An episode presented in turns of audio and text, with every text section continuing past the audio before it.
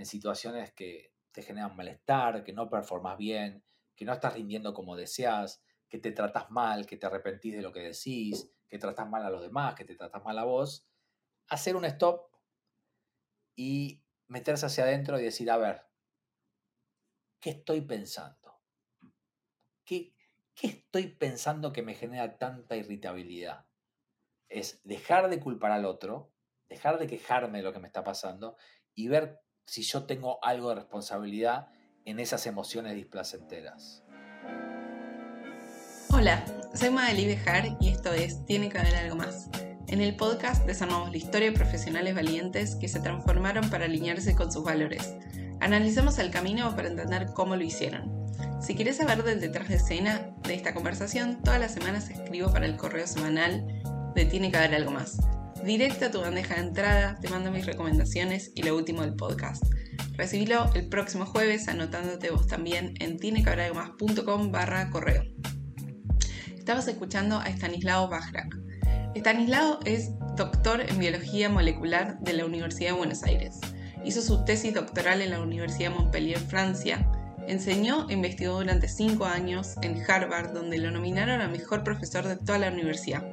Escribió cinco libros y cofundó Creative Brains at Work, una consultora internacional en temas de creatividad, innovación y cambio. En esta conversación hablamos de cómo fue cambiar su vida de Francia a Estados Unidos, cómo es ser científico en Harvard, la desilusión de creer que vas a ganar un premio Nobel y transformarse de científico a comunicador y además volviendo a Argentina. Me entusiasma mucho esta conversación porque es la primera vez que no me preparé sola para una entrevista. Después de 120 intentos, le di la posibilidad a los participantes de la membresía que manden preguntas. Entonces, tres semanas antes, todos nos preparamos para esto. Vas a escuchar en este capítulo las preguntas que entraron, así que gracias a estos cinco participantes que quedaron seleccionados, Euge Camuña, Flor Aime, Juan Paredes, Moy Andreoli y Cata Garmendia. Ahora sí, vamos con Stanislao. Hola Stanislao, bienvenido. Hola Mari, ¿cómo estás? ¿Todo bien? Bien, vos, gracias por, venir a charlar conmigo. un placer. Eh, quiero que empecemos. Primero que esta es la primera entrevista colaborativa de la historia, porque 120 grabaciones las preparé yo sola y esta por primera vez, las personas de la membresía que han leído muchos tus libros me mandaron preguntas. Así que la primera vez que voy a mezclar preguntas de otras personas. Dale. Quiero con la primera, leyendo mi párrafo preferido de En cambio, que esto es la página 17, para el que no lo leyó, que decía así, esto se sitúa en tu época de, de Estados Unidos, y dice, cada vez me costaba ir más a trabajar, dialogar con mis colegas, pensar los experimentos, pasar horas bajo el microscopio buscando fibras musculares fluorescentes. No podía quejarme, estaba en Harvard. No obstante, algo sucedía que me hacía dudar de si estaba donde quería estar o debía estar. Un día que no olvidaré jamás, se acercó mi jefe y me ofreció una de las mejores ofertas que un científico de carrera puede aspirar. Quería ascenderme a un cargo oficial y de por vida en la universidad y en el hospital donde trabajaba. Es decir, se terminaba mi inseguridad laboral y mi sueldo se cuadriplicaba. Era la oportunidad de mi vida, el gran cambio que necesitaba a un paso de hacerse realidad. La lista de pros y contras era absolutamente despareja, al menos la lista racional. Así casi que no había contras, pero algo dentro de mí me hacía sentir inseguro y simplemente me decía, no siento que sea lo que quiero. A pesar de ello, evité escucharme hasta que mi cuerpo se empezó a enfermar. Quiero preguntarte, ¿qué hacemos cuando conseguimos eso que tanto queríamos lograr, que a veces puede tener tanto prestigio, y nos damos cuenta que no va por ahí? A ver, yo no sé que, si la, respuesta es qué hacemos, yo te puedo decir lo que yo haría, ¿no? Eh, porque hay múltiples alternativas. Yo levanto la mano y pido ayuda. Pido ayuda a algún profesional que entienda de eh, esta dicotomía de tener algo muy cerca, tan deseado, o creyendo que estaba tan deseado, y cuando llega no era realmente ese, ese deseo. Y empecé a hacer terapia. Y ahí me empecé a dar cuenta que estaba terminando un camino de 17 años ininterrumpidos en tres países distintos, en un proyecto que era absolutamente poco deseado por mí, que era ser científico y tener mi laboratorio y mis, becas o mis estudiantes. Yo en ningún momento de, de esos 17 años me imaginaba, quiero hacer esto. Y sin embargo iba año tras año construyendo hasta que, como dice ahí en el párrafo ese, fue mi jefe que me dijo, mira, ya está, listo, ya está, llegaste, te felicito. Y ahí hice el clic. Y como mucho les pasa, ¿no? Eh, a ver, lo digo con cariño, era el deseo más de mis padres, tener un hijo científico, que viaje por el mundo, que hable idiomas, que sea reconocido, y no era mi deseo para nada personal. Me arrepiento, no. Aprendí un montón eh, hoy, soy hoy soy la persona que soy gracias a ese viaje que hice ahí. Pero, pero fue mi primer eh, contacto bruto con el cuerpo, que me pegó y me dijo, no es por acá. Como yo era muy racional y muy científico, pensé que estaba enfermo, que tenía alguna enfermedad, encima los médicos me lo decían. Cuando viene la famosa batería de análisis y no tenés nada, bueno, teniendo padres, como vos sabes, psicoanalistas, dije, bueno, quizá tiene que ver con algo de la cabecita. Y ahí cometí el acto para mí más inteligente del ser humano. Pedir ayuda. Pedir ayuda. Todo no se puede solo. Y en esa ayuda vino a través de una terapeuta en Boston que me, ayudó a entender que, como decís no quería estar ahí. No sabía dónde quería estar, pero ahí no. Así de simple. Hay una parte en Random donde dice como, estaba mal que trabajara solo 10 horas, era un error salir a correr mientras el resto seguía en el laboratorio a la hora de la cena. Mm, ¿Cómo fue para vos la diferencia de vivir entre Europa y Estados Unidos?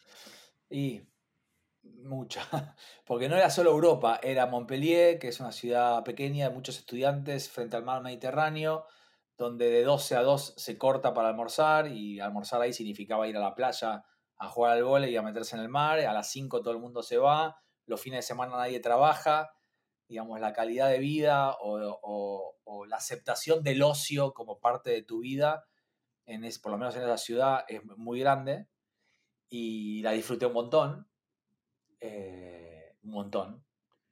Y cuando fui a Estados Unidos eh, fue exactamente lo opuesto. Todo el mundo está trabajando, no hay fines de semana, las vacaciones, ¿cómo? ¿Cómo de vacaciones? ¿Vas a irte de vacaciones? O sea, eh, nadie te invita a la casa, bueno, aparte el clima no ayuda, hace mucho frío, siendo latino, ¿no? entonces sí, fue un, un, golpe enorme. Y después está en uno en, en, meterse en ese mundo. Yo me metí en el mundo de Boston. Al principio me hacía el canchero. No, yo no voy a hacer esto, yo no esto, los americanos. Y después estaba el año, estaba metido full, con mucha presión otra vez darse cuenta de cosas, ¿no? La presión no es de mi jefe, la presión no es de publicar, la presión no es de Harvard, la presión es de uno mismo y las cosas que le pasan adentro. Eh, es fácil decirlo con el diario del lunes, lo sufrí un montón, lo pasé mal, me enfermé, pero ahora no, me arrepiento de nada de lo que pasó. Mm. soy, soy una persona quizás con menos cosas, pero con mucha más felicidad. Más bienestar y menos bien tener. Más bienestar y menos bien tener.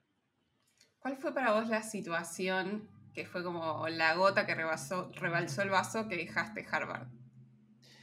Mandé, después de dos años y medio y de juntar un montón de experimentos y resultados, mandé a publicar, como hacemos los científicos, cuando creemos que tenemos suficientes experimentos para publicar algo, en una revista muy prestigiosa ahí de Estados Unidos. Y, recibí una respuesta, es que no la quiero decir acá, pero una respuesta que me impactó mucho, que me, me involucraba a mí sin querer y sin conocerme y absolutamente injustamente en un hecho que había sucedido en ese lugar donde yo trabajaba unos años antes, básicamente diciéndome, mira, Stanislao, vos olvidate, vos no vas a publicar nunca acá. Si trabajás ahí, no lo quiero nombrar, pero no importa. Entonces fui a mi jefe y le dije, mira, Lu, ¿qué onda? ¿Qué es esto? No, esto es política, esto no es ciencia. Sí, pero a mí me están como cortando la carrera. Eso fue un poco lo que me empujó a decir, por suerte, ¿viste? Cuando no hay mal que por bien no venga, wow. Ahí me enfermé, ahí me pasó de todo. Y ahí empecé a darme cuenta de a poco con ayuda que no quería estar ahí, que no quería ser científico. Y esta oferta que leíste vos, que me hace mi jefe en algún momento, fue en el medio de esta crisis. Entonces la verdad que yo no sabía si la oferta era porque realmente lo merecía o también era una especie de, con cariño lo digo, con de chantaje, ¿no? Yo te doy esto, no digamos nada del otro. Y son dos situaciones que están muy juntas en la línea de tiempo. Están pegadas, es el mismo momento, exacto. Algo del mundo científico que me encanta, que siento que no lo tenemos como en las otras industrias, áreas, carreras, no importa cómo le digamos. Hay, una frase que dice como, el fracaso es una palabra rara, no veo fracasos, veo la evolución natural hacia la solución de un problema. Y parece como que en la vida real te sale algo bien, sos un crack, te sale algo mal, fracaso. Pero en el mundo científico pareciera, por lo menos afuera, que lo viven más distinto, ¿no? ¿Cómo podemos llevar este concepto al día a día de personas más normales? A ver, yo creo que ese concepto del fracaso en el mundo científico se debe no porque los científicos somos cracks o mejores o más inteligentes, es más, pienso que somos extremadamente soberbios y muy inseguros, sino porque la mayoría de los experimentos en el cual vos volcás tu tiempo, tu energía, tus recursos, tu cabeza, terminan fracasando. Es decir, vos tenías una hipótesis, querías curar algo, resolver algo, ¿no? Y no sucede. Entonces es como un fracaso de tu hipótesis, de lo que vos querías. Pero sirve eso. ¿Por qué? Porque vos gastaste plata, energía, recursos, tiempo en algo que no funciona. ¿Qué haces? Lo publicás. ¿Y para qué sirve? Para que todos los demás científicos no lo repitan. Entonces, gente científico del mundo, no hagan esto, ¿eh? porque no funciona. Entonces es como un fracaso que sirve para no seguir gastando tiempo, energía y recursos en esa misma hipótesis. Entonces, yo digo siempre, no sé, tengo 13 artículos científicos, creo, eh, era mi vida pasada. Y creo que uno fue realmente algo que digo, wow, esto está bueno, sirve. Y los otros son como mini fracasos donde, bueno, uno lo cuenta las historias ¿no? de, lo que, de lo que hizo. Hmm. Y, creo que tiene que ver mucho con los latinos. Los latinos, eh, sí, es un, es un, pensamiento mío, ¿eh? los latinos somos muy de llevar el fracaso en un proyecto o en un trabajo a ser fracasado, como una identidad. Uy, no, fracasé. No, bueno, está bien, no salió como querías observemos que hiciste mal, observemos que hiciste bien. En los países sajones el, failure es como una palabra más amigable. En, Latina, en Latinoamérica fracaso es como tremendo, ¿viste? Como un drama. Sí. Eso, quitarle un poco de drama a eso. Sí.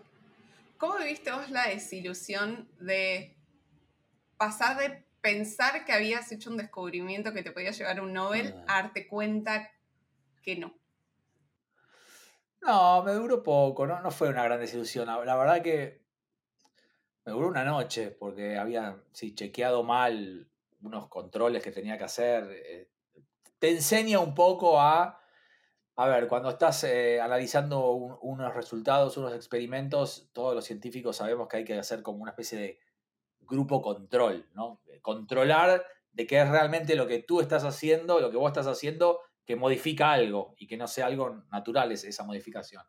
Entonces miré primero eso y al otro día miré el control y, me, descubrí que, bueno, que nada, que, no había sucedido lo que yo quería. Pero no, no fue una desilusión muy grande, porque también era demasiado poder haber curado, este, estamos hablando de curar una enfermedad además. No, no, no fue algo tremendo, ¿eh? no, no, no me modificó mucho. Me duró un rato, me reí un poco, había llamado a mi mamá, comprate un vestido, vas a ir a Estocolmo al premio Nobel, fue como algo más después de, diversión, de anécdota. Mm. Vamos a primera pregunta de la comunidad que me la mandó Cata. Hablemos de procrastinación y, mm, viste, el engaño de los, estás a la mañana y decís, uy, cinco minutos más y procrastinamos todo, no sé qué. ¿Qué cosas para vos funcionan en estos momentos tan difíciles donde postergamos cosas indefinidamente? Parece que es una pregunta más para un terapeuta, ¿no? Un terapeuta que trabaje con pacientes o con impacientes que procrastinan. No sé desde el lado de la biología qué puedo aportar.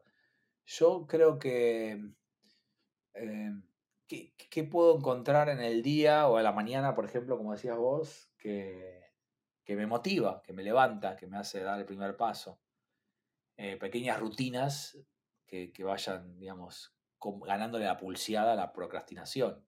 En mi caso es meditar, a la mañana apenas me levanto, entonces cuando hago esta fiaca que decís vos, bueno, más tarde o, me quedo un poco más, eh, estoy como, ya automaticé que yo me abro los ojos y estoy 20, 30 minutos meditando en la cama y eso me da mucha energía para salir. pero es algo muy personal lo que estoy contando. No, no sé si hay una fórmula mágica para, para Mm. lograrlo. Si la hay, yo no la conozco.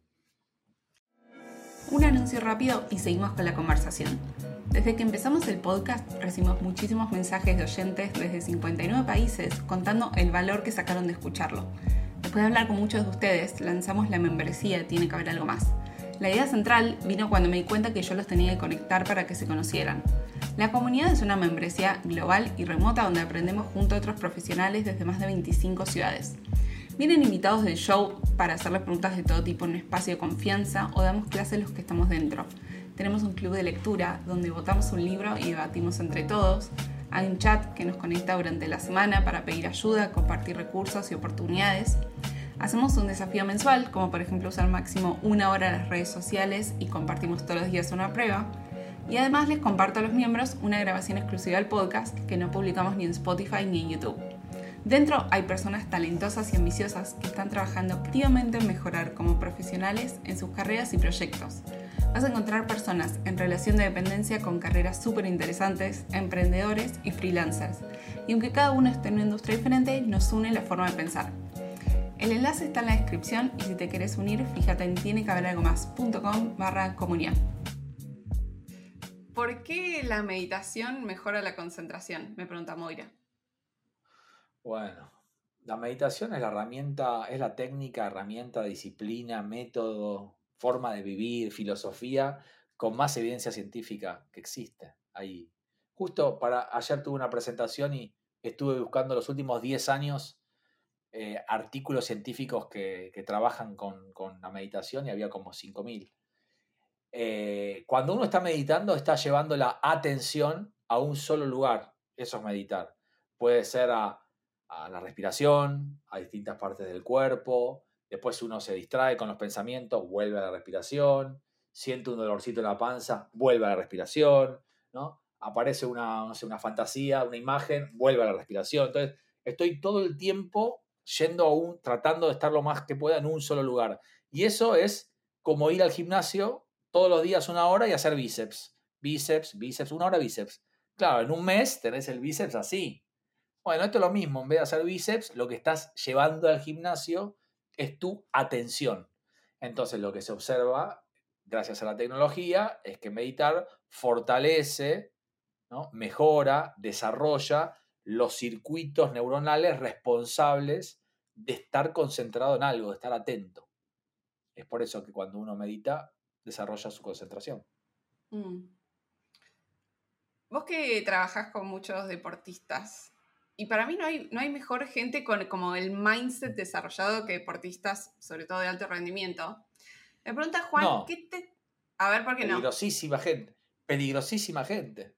A ver, ¿por qué? Muy egocéntricos, muy enfocados en sí mismos, poca empatía, ganar es todo, resultadistas a full, casi, casi adictos, ¿no? A, a- a cuidarse, a comer bien, a dormir bien, lo físico, lo técnico, lo táctico, lo mental, me encantan, me encantan, yo también pienso como, pero si yo tuviese que elegir, me encantaría que mis hijos no hagan eso, porque Mm. es una vida muy sacrificada, muy difícil, muy difícil. Tiene glamour, los ves viajando, los ves millonarios, los ves, pero no, no, muy difícil. Igual Perdón, es te obvio que interrumpí. Eh, es obvio que vemos el 1% y el pobre resto Sí. 99 ahí intentándolo. Pero, ¿qué Tal dirías cual. como técnicas de, puede ser gestión como o mental o toma de decisiones que sean comunes en el mundo del deporte, pero que quizás no sean tan común para el mundo de los Sí. negocios? Sí, o- sí, obviamente la performance de un deportista o de cualquier ser humano en cualquier trabajo o, o actividad que desarrolle depende de lo que hace. ¿Qué hace? Y cómo lo hace impacta en su performance. Si yo voy a jugar al tenis y juego mal y tiro todo afuera y agarro mal la raqueta y no corro y me va a ir mal. Lo mismo la persona que trabaja en un banco o la persona, un bombero, o sea, si no sabe agarrar la manguera, si tira el agua para el otro lado, si llega tarde a los incendios, le va a ir mal. Entonces, todos los comportamientos impactan en la performance. Entonces, la biología estudia el por qué hacemos las cosas de la manera que las hacemos. Y creemos que está muy impactado y tiene bastante sentido común por lo que sentís. Si yo voy a trabajar totalmente desmotivado, no trabajo igual que si voy motivado. Si yo voy a trabajar deprimido, no es lo mismo que trabajar contento. Si, trabajar o jugar al tenis o lo que quieras. Si yo tengo una reunión con mi equipo y estoy eufórico, la reunión no es la misma que si estoy tranquilo. Entonces, todo el tiempo como nos vamos sintiendo, vamos impactando en cómo hacemos las cosas. ¿Cuál es la técnica? Bueno, ¿cómo hago para sentirme lo más performante posible? Para la arquera de hockey puede ser, para mí, sentirme enojada me hace jugar bien. Para un tenista, no, yo necesito estar muy motivado. Otro dice, no, yo para ir a trabajar y encarar a mi jefe necesito tener un poco de miedo. Con un poco de miedo, no sabes, me lo como crudo a mi jefe. Entonces, las emociones son extremadamente subjetivas. El poder entender qué necesito sentir para performar bien es lo que se llama autoconocimiento no es estandarizable. Uno tiene que atravesar el proceso de conocerse y experimentar emociones para ver cuál es la mejor para uno. ¿Cuál es la técnica final? Bien, ¿de qué depende sentirme motivado, frustrado, con miedo, tranquilo, eufórico? ¿Qué hace la gente en general? Culpa al otro. Yo estoy frustrado porque mi novia tal cosa, yo tengo miedo porque mi jefe tal cosa, yo no sé, estoy muy desmotivado porque me tocó jugar con el número uno del mundo. Y para la biología, y acá viene la técnica, las emociones dependen mucho más de lo que estás pensando de que lo que está sucediendo. Entonces, si uno, si uno se observa, pensamos 30, 40, 50 mil cosas por día, estamos todo el tiempo pensando. Ahora estás escuchándome y estás pensando un montón de cosas. El contenido de lo que estás pensando te hace sentir de una manera. ¿no? Si yo voy a la reunión con mi jefe y estoy entrando a la reunión y digo, uy, no sé si le va a gustar este proyecto, la verdad, eh, no creo que lo apruebe. Y encima el presupuesto es muy alto. Y si termina echándome, uy, quizá no le gusta. Bueno, todos esos pensamientos, entro totalmente desmotivado a la reunión. Entonces, aprender a pensar cómo pensamos y identificar cuáles son los pensamientos que me hacen sentir más tranquilo, más performante, esa es la técnica. Puedo hablar una hora del tema, ¿no? Pero el tenista profesional, cuando va a sacar, sabe que si piensa A, se siente incómodo, saca mal. Pero si piensa B, está tranquilo y saca bien. Lo mismo en la vida cotidiana. ¿Qué tengo que pensar para sentirme de la manera que me hace performar mejor? Mm. Es un laburo de toda la vida. Claro. Mencionaste el autoconocimiento, que es una pobre palabra que está muy bastardeada. Y siempre la gente me pregunta como, buenísimo el autoconocimiento, pero ¿cómo, lo hago? ¿Qué hago? Todo lo que quieras. Hay, hay tantas disciplinas, herramientas y métodos para conocerse, infinitos. Yo creo que eh, hay que ser proactivo y estar motivado para conocerse. La mayoría de la gente le da pereza, le da fiaca, ¿para qué? Mucha gente empieza y encuentra cosas que no le gusta, entonces se va, esto es al pedo, si yo estaba bien, ¿para qué me estoy metiendo a este quilombo? Pero bueno, está desde las distintas terapias psicológicas, psicoanalíticas, coaching, guruismo, counselor, meditar, hacer yoga, salir a correr, ver películas, leer, todo lo que sea hacia adentro, introspectivo, ayahuasca, drogas legales, drogas ilegales, ¿no? psiquiatría, hay como un montón de herramientas que te permiten conocerte. Eh, y no necesariamente la que le funciona a tu novio o a tu novia o a tu vieja es la que va a hacerte bien a vos. Pero todo parte desde una motivación intrínseca. Levantar la mano y decir, yo tengo ganas de entenderme mejor, de escucharme mejor, de discernir lo que a mi cuerpo le está pasando en cada situación para poder tomar mejores decisiones. Porque con cuanta más información cuento de mí mismo, mejores decisiones tomo en la vida. De eso se trata. Mm. ¿Cómo haces vos para tomar buenas decisiones? ¿Qué formas de pensamiento usás? a ver, no sé si tomo buenas decisiones todo el tiempo, soy humano, me pasa, me pasa como a todos, un, mix de cosas. Creo que a medida que he escrito estos libros, que son libros absolutamente eh, egoístas, no son libros que yo escribo para la gente, ni con ningún tipo de objetivo de venta, ni, ni de impactar en la humanidad, son libros que escribo porque yo me siento cuestionado en ciertos momentos de mi vida sobre algunas temáticas, investigo, sobre las temáticas, desde la biología, porque es a lo que me dedico, no porque es mejor, es a lo que me dedico, y después investigo sobre mí mismo. Ágilmente, primer libro, temas de creatividad. En cambio, segundo libro, estoy cambiando, qué quiero hacer de mi vida, puedo cambiar, ya soy viejo, no tiene nada que ver, etc. En el limbo, divorcio, muerte de mi vieja, muerte de mi viejo, emociones complejas, desagradables, qué me va a pasar, qué tengo que hacer, dependo de mí de los demás. Y el que salió ayer, que se llama Sensorialmente, que tiene que ver con el cuerpo. ¿Qué, dice el, qué le dice el cuerpo al cerebro?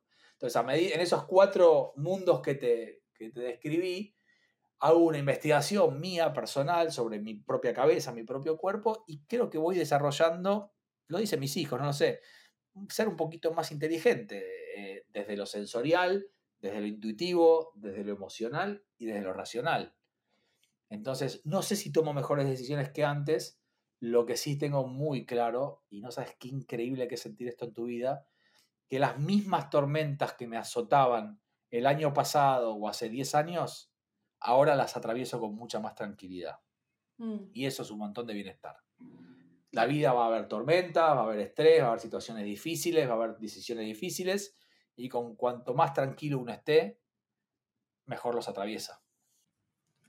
¿Cómo tomaste la decisión de escribir el quinto libro que no lo mencionaste, que es Random, como mezcla entre ficción y realidad de cosas que te pasaron a vos? Yo eh, ágilmente desde el 2012 y Random lo escribí en el 2002.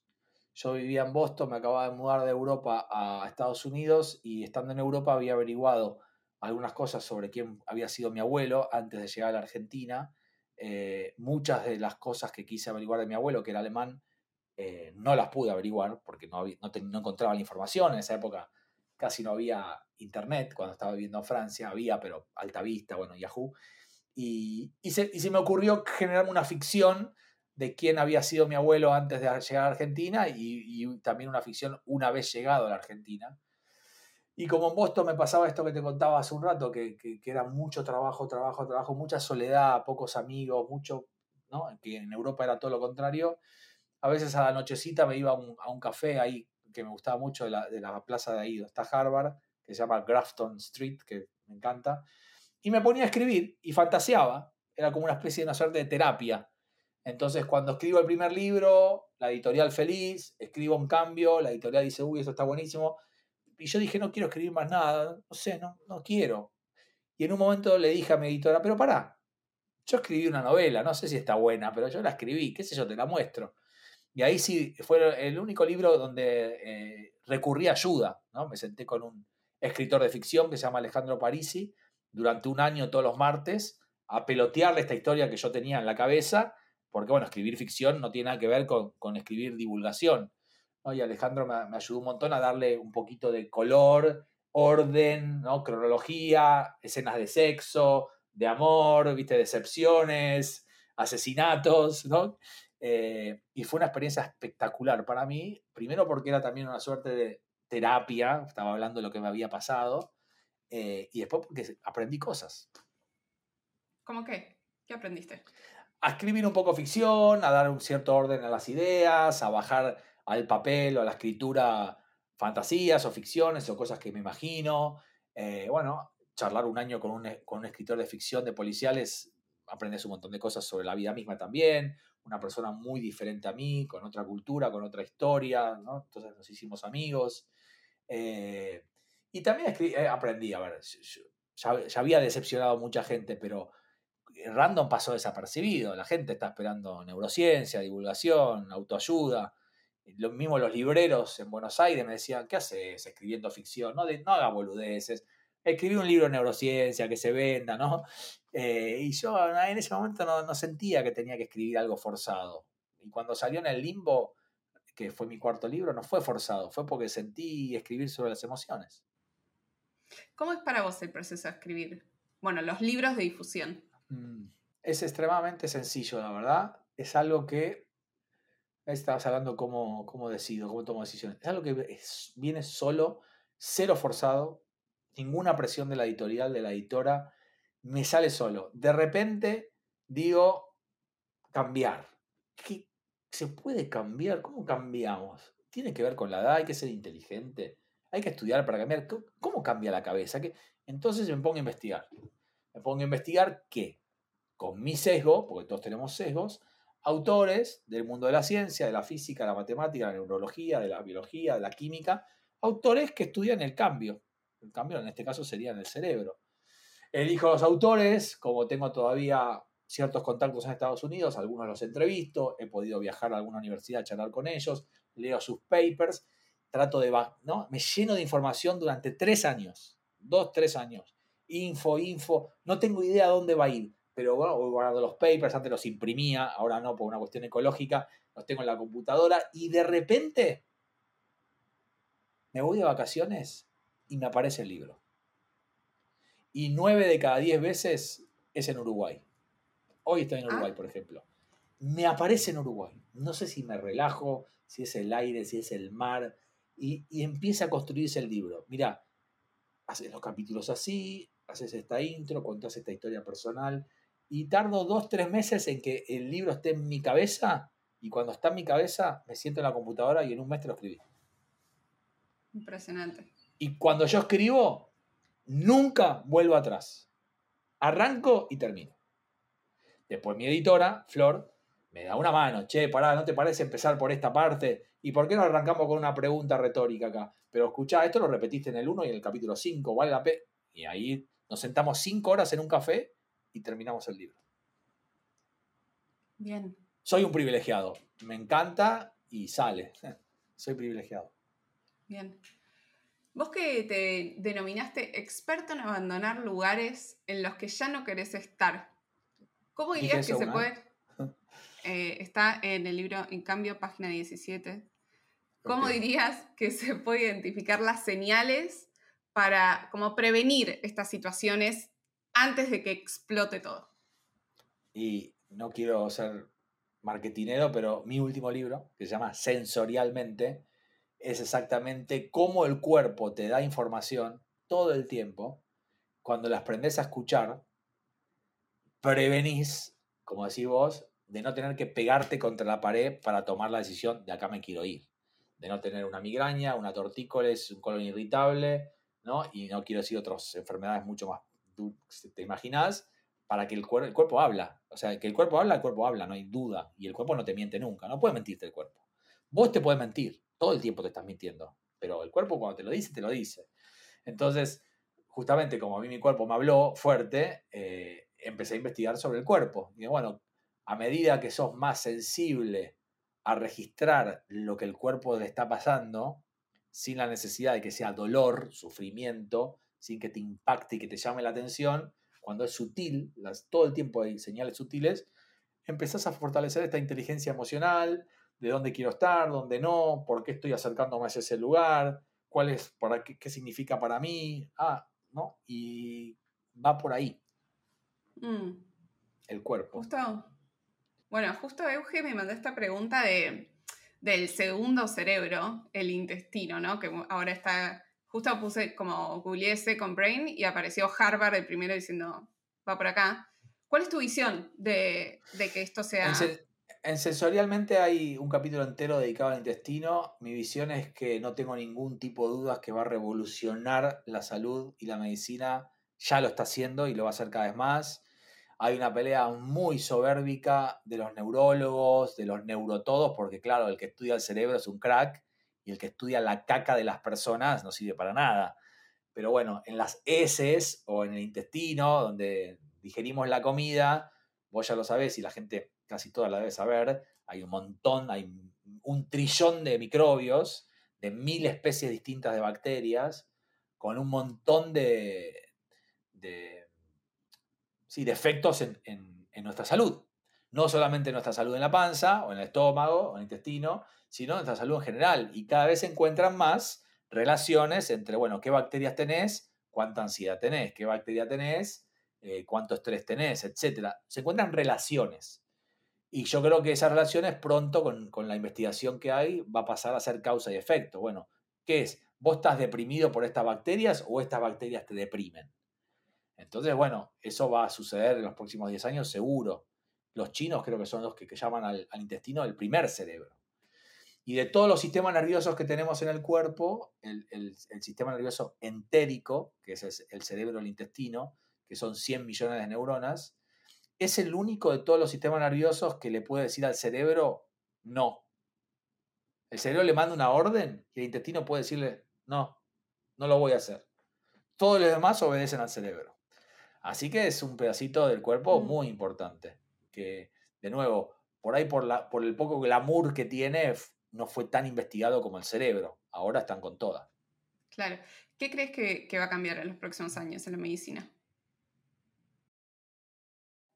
Eh, y depende un poco también de la, de la formación de, los- de los médicos, pero bueno, ya, ya esto de, de recetarte una pastilla para algo es súper antiguo.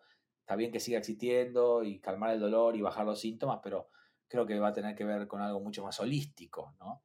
Donde lo que se, conocen hoy como terapias alternativas, se va a sacar la palabra alternativas. Son terapias, ¿no? Como puede ser la farmacoterapia y otras, ¿no?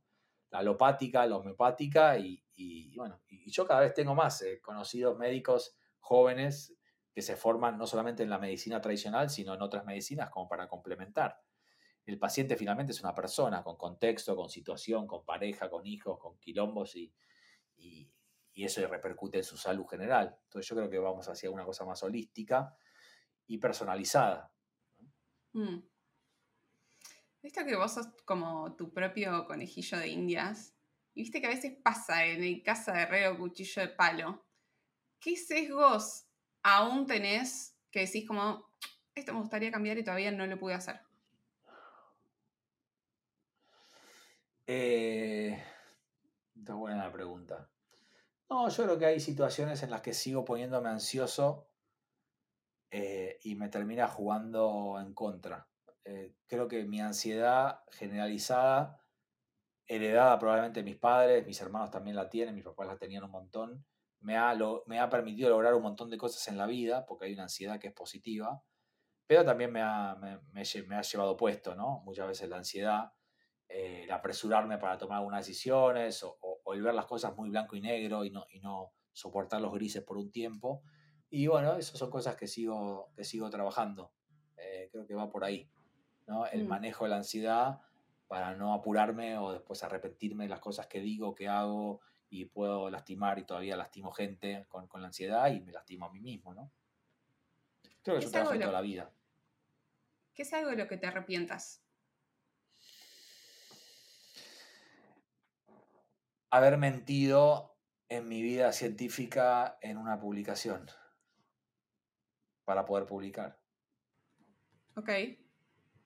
Me, Me, me mm, tengo autocompasión, o sea, me entiendo de por qué sucedió, pero me arrepiento. ¿Por qué sucedió? Mucha presión, mucha presión, mu- mucho estrés. eh, si no publicaste quedas sin trabajo, si no publicaste quedas sin visa, si no publicaste quedas sin beca. Y bueno, y no había resultado, no había resultado, no había resultado. Y bueno, con, con el revólver en la cabeza, entre comillas, porque no es un revólver, bueno, eh, tocas algunos resultados que sabes que si los tocas de una manera son publicables. Y, y si no, no. Eso Bueno, sucede. hace- los ¿no? Hace no Los mucho científicos somos personas, sí. salió este caso de Dan Ariely y Francesca Gino, que investigadores que investigaban la honestidad y aparece este escándalo como que la data fue prefabricada para que dé un poco las conclusiones que ellos querían que, que diesen, ¿no? Y Dan Ariely como mega famoso por sus libros documentales de por qué la gente miente, no sé qué. ¿Qué otras consecuencias crees que son como inesperadas por la presión del mundo científico? Bueno, eh, a ver, yo viví 17 años en, en laboratorios científicos y no hubo ni un solo lugar donde no haya visto corrupción, mentira, como en cualquier industria, como en cualquier industria. Y depende un poco de la moral y de los valores de cada persona, y por eso te estoy diciendo que me arrepentí. Eh, mi papá falleció y nunca se enteró. Yo creo que si se enteraba se, se ponía loco, pero eh, es un mundo que no extraño, de mucha soberbia. De vuelta, hay científicos buenos, científicos malos, hay científicos humildes, científicos soberbios, hay como todos, somos personas, como todo. Pero yo tenía un poco una fantasía de que estaba entrando en un mundo de nobleza, de lealtad, ¿viste? De, de verdad. Y no, es un mundo más. Eh, pero si tengo que describir a ese mundo, lo describo con extrema, extrema soberbia. Gente que sabe muchísimo de muy poquitito. y muy poco de la vida en general. ¿Y por qué crees que sea como ese mayor grado de soberbia per cápita? Estamos formados para eso. Eh, cuando yo me recuerdo de la universidad y mis profes, y sí, la evidencia científica es todo, y si no tiene evidencia científica no es nada, eh, y si hay un paper entonces sí, y el método científico y la rigurosidad, y bueno, pues estás metido en el mundo y ves que tu jefe miente, que el colega miente, que el otro, viste, cambió algo, que, hay mucha presión, que incluso los artículos científicos son corregidos por tus competidores. Entonces tiene que haber una nobleza, una ética. Cuando yo recibo el artículo científico de mi competidor italiano y tengo que leerlo de manera neutra porque me influye, me está compitiendo y yo se lo tengo que aprobar si está bueno. Bueno, mucha gente dice, no, está bueno, pero no se lo voy a aprobar porque está compitiendo. Le voy a robar alguna idea, lo voy a dar un poco de vuelta, lo voy a hacer que tarde un año más. Entonces es un sistema que para mí es perverso. ¿Qué otros mitos de la ciencia rompiste por estar tantos años en la industria?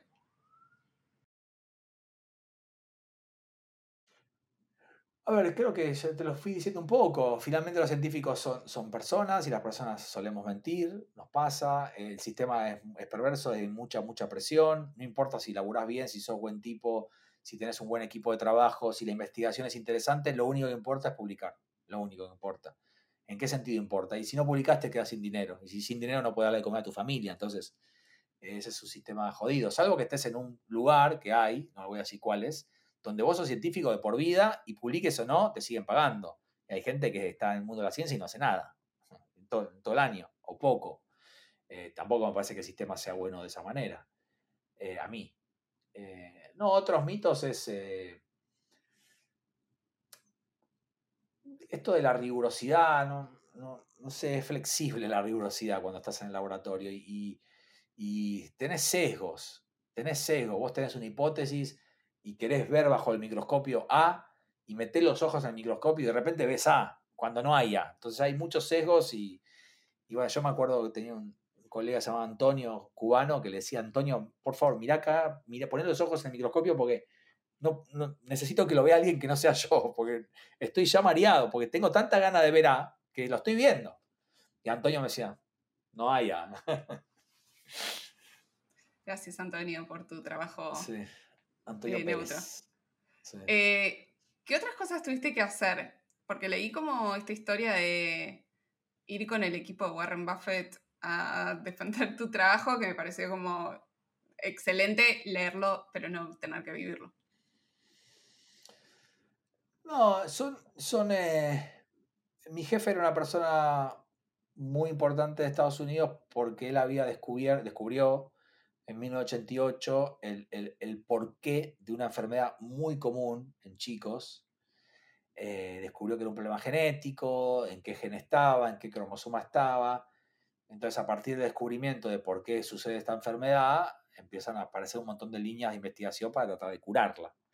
Eh, cosa que hoy todavía no se puede hacer, ¿no? Pero entonces es una persona que se rodeó con gente de la Casa Blanca, con empresarios, con actores, con políticos que le daban dinero para investigar, y bueno, dentro de ese mundillo de políticos y empresarios y todo, de repente tenías que sí, que como te mandaba, bueno, anda a contarle a tal lo que estamos haciendo para que nos dé más guita, anda, ¿viste? anda al rancho de tal otro, de tal actor, para contarle lo que estás haciendo, para que nos dé, siempre para lo mismo, para que nos financie el laburo, no, no para, en eso sí hay, en eso sí lo noté. No para la guita para mí, para comprarme una casa. La guita entra al pozo del laboratorio para comprar insumos y para pagar investigadores. Nunca vi que alguien que se lleve la plata para su vida personal. En eso sí, nunca lo vi, no digo que no, no sucede. Entonces eso estaba bueno, vos decías, bueno, lo convencí, puso cinco palos verdes, no es que me, me gano plata yo, bueno, pero tengo un microscopio nuevo, puedo comprar un montón de insumos, tengo dos años tranquilos para trabajar. ¿no? La ciencia es cara. Esto me parece como una habilidad poco predecible que un científico lo tenga que ir a hacer, como ir a convencer a, alguien que tiene mucha plata, que quizás no es como científico, de que lo que vos estás haciendo está bueno. ¿Qué es el laburo principal. No, es el laburo principal de los científicos. El, líder de un laboratorio, de un equipo, lo único que hace todo el día es pedir plata. pide plata. Y para eso tiene que convencer, como decís vos. Y está la parte racional, académica, de los experimentos, y después está la parte de, lo emocional, de cómo lo convenzo, dámela a mí, no se la des a él, hay el lobby. Eh, eh, justamente, no lo quiero decir con soberbia, creo que es en lo que soy bueno, porque yo tengo esta pasión y aparentemente, según lo que dicen, una habilidad de transmutar, de, trans, de trasladar el lenguaje científico al lenguaje común. Entonces a mí me salía bien eso, a mí me encanta comunicar, me encanta el contacto con la gente, entonces, eh, no sé, me sale naturalmente, no, no tuve que aprenderlo, de repente descubrí que lo hacía natural y por algo me convertí en lo que soy hoy, que soy, soy un divulgador, yo, yo no hago más ciencia. ¿Y cómo se hace eso? Para alguien que nunca lo tuvo que hacer, ¿cómo haces para convencer a otra persona de algo que no entiende? No lo sé. Está bueno, no lo sé. Yo, yo siento que lo tengo, ese lenguaje simple. No, quizás hay que investigar quién es esa persona que tengo que llegar a convencer, qué cosas les gustan, qué cosas no les gustan, si es amante del fútbol, si es amante del deporte, si le encanta, no sé, eh, los restaurantes, la comida y encontrar, buscar ejemplos, buscar metáforas o comparaciones de lo que yo hago con lo que le gusta. No sé, en Argentina hay mucha gente que usa el fútbol para hablar de cualquier cosa, ¿no? Compara todo el tiempo con el fútbol. Pero la verdad que es algo que no, nunca me lo tuve que pensar, me, sale solo, creo. Mm. Ya que mencionaste Argentina, ¿cómo fue la readaptación de volver? Porque a veces... A ver. ¿Por qué? Dificilísima. Primero porque no le hice caso a mi jefe de Estados Unidos, Lu. Lu me dijo, te felicito que vuelvas a tu país. Es algo súper... Yo no lo estaba haciendo porque era un genio. Yo lo estaba haciendo porque estaba en crisis y quería volver con mi mamá y mi papá. Pero él me decía, te podiste haber quedado en Harvard y te estaba volviendo a Argentina, felicitaciones. Pero cuidado, me dijo. Cuando baje del avión, deja la soberbia en el avión. Y yo me la traje la soberbia. Y el primer año fue muy soberbio. Eh, y me pegué palos en todos lados. Y, esto que yo pensaba, en Argentina, y esto que yo pensaba que iba, no, viene Stanislao, ¿no? 35, 36 años y aprendió en Francia, aprendió en Boston y trae tecnología y trae herramientas y trae recursos. Vamos a buscarlo, vamos a buscarlo a seis. No, nadie me vino a buscar. Me ponían palos en la rueda, no les interesaba nada lo que hacía y yo no contribuí no contribuí por mi forma. Después, bueno, me fui pegando palos, hice terapia, también tuve unas conversaciones lindas con mi papá. Ya, ya no quería estar en el mundo científico, entonces me sentí incómodo. Eh, pero la adaptación fue difícil, sobre todo yo estudié en la Universidad de Buenos Aires y volví y no tenía ninguna duda que tenía que volver a la Universidad de Buenos Aires. Y, y me encontré con otra universidad, bueno, de vuelta, en todos lados hay gente buena y gente mala, pero quizás, de nuevo, no hay mal que por bien no venga me topé con ciertos personajes a mi vuelta que me terminaron de empujar del mundo científico. Me sentí muy mal, pero al mismo tiempo e-, es lo que quería. Yo no quería estar en el mundo mm. científico. Claro. Entonces, la recomendación es eso, ¿no? Cuando uno vuelve a su casa, a su, a su lugar, a sus orígenes, tranquilo. Yo sé que venís con la excitación de mostrar, de, llevar, incluso gente de ayudar ¿no? a tu país, de volver a, devolverle a la universidad pública. Sí, pero tranquilo, porque la gente mucho no le gusta que te hayas ido, genera envidia, ¿no? genera asperezas, tenés que ir muy perfil bajo. ¿Cómo hacemos para cerrar este capítulo? Quiero dejar un momento de micrófono abierto para palabras finales. Un último mensaje a la audiencia que nos escuchó hasta acá puede ser algo que ya hayamos dicho o que no, pero quizás esté como en el fondo de tu cabeza. Una de las cosas que más placer genera a las personas es tener razón, culpar al otro y quejarse todo el día. Tu vida es una mierda, sos muy infeliz, pero sentís placer, que no es lo mismo que ser feliz. Entonces, cuando vos te encuentres en situaciones incómodas, amenazantes, en situaciones que te generan malestar, que no performas bien, que no estás rindiendo como deseas, que te tratas mal, que te arrepentís de lo que decís, que tratas mal a los demás, que te tratas mal a vos, hacer un stop y meterse hacia adentro y decir, a ver, ¿qué estoy pensando? ¿Qué, ¿Qué estoy pensando que me genera tanta irritabilidad? Es dejar de culpar al otro, dejar de quejarme de lo que me está pasando y ver si yo tengo algo de responsabilidad en esas emociones displacenteras. Y 8 de cada 10 alumnos que tengo, tengo 240 por año hace 15 años, 8 de cada 10 me dicen, wow, era yo. La sigo pasando mal, pero menos. Y pasarla muy mal a pasarla mal ya es un cambio enorme en tu bienestar. Entonces, el cerebro, el automatismo, los hábitos van a tener una tendencia a que vos culpes siempre a tu pareja, a tu jefe, a tu país, quejarte, que el tráfico, que no funciona nada. Y esa es una vida de infelicidad constante, constante. Estés en Finlandia, en Buenos Aires en Montevideo, seas multimillonario o llegues justo a fin de mes. Entonces, de nuevo, todo esto sirve si tenés las mínimas necesidades cubiertas para vivir, ¿no? Pero eso, tratar de jugar a hacerte responsable un poco de cómo impacta la calidad y el contenido de tus pensamientos en tu bienestar. Mm. Ese es el mensaje. Ahí va. Espectacular. Gracias, Stani, por venir, compartir todo esto. Deseo que ahora que estás en Uruguay eh, te salga un sexto libro, así lo podemos leer. Recién salió el eh, quinto. no, no, pero si ya volviste, bueno, no sé, ahí las ideas. Eh, así que gracias por venir, por compartir todo esto y te mando un abrazo. Un beso para vos, Magali, gracias. Gracias por escuchar este episodio. Nos ayudas un montón compartiendo el capítulo a alguien que le pueda servir. Acuérdate que todas las semanas comparto ideas en el correo de Tiene que haber algo más. Escribo sobre mis recomendaciones y el detrás de escena de la comunidad y el podcast. Lo mando todos los jueves directo a tu bandeja de entrada. Anotate vos también en tienequehaberalgomás.com barra correo. Nos vemos la semana que viene.